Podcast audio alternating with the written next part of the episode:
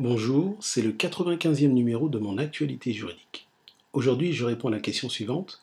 Pourquoi ai-je été désigné pour être licencié pour un motif économique?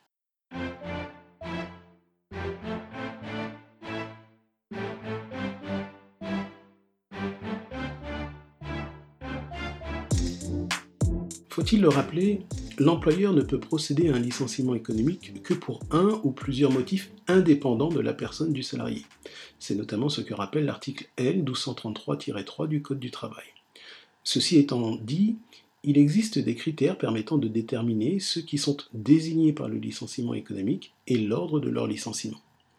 Ces critères peuvent d'abord être fixés par la convention collective ou l'accord collectif applicable à l'entreprise du salarié.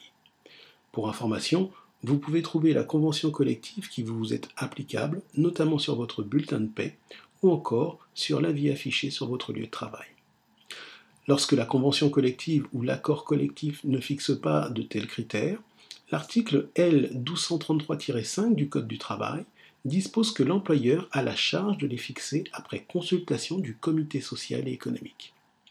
Dans cette tâche, l'employeur doit impérativement tenir compte des éléments suivants. Tout d'abord, les charges de famille du salarié, en particulier celles des parents isolés. Ensuite, l'ancienneté du salarié dans l'entreprise. Également, toute situation rendant la réinsertion professionnelle difficile, en particulier celle des salariés âgés ou handicapés. Et enfin, les qualités professionnelles appréciées par catégorie. Il est à noter que l'employeur peut ajouter d'autres critères à cette liste ou privilégier l'un des critères de la liste. Toutefois, dans tous les cas, il doit tenir compte de l'ensemble des critères de cette liste.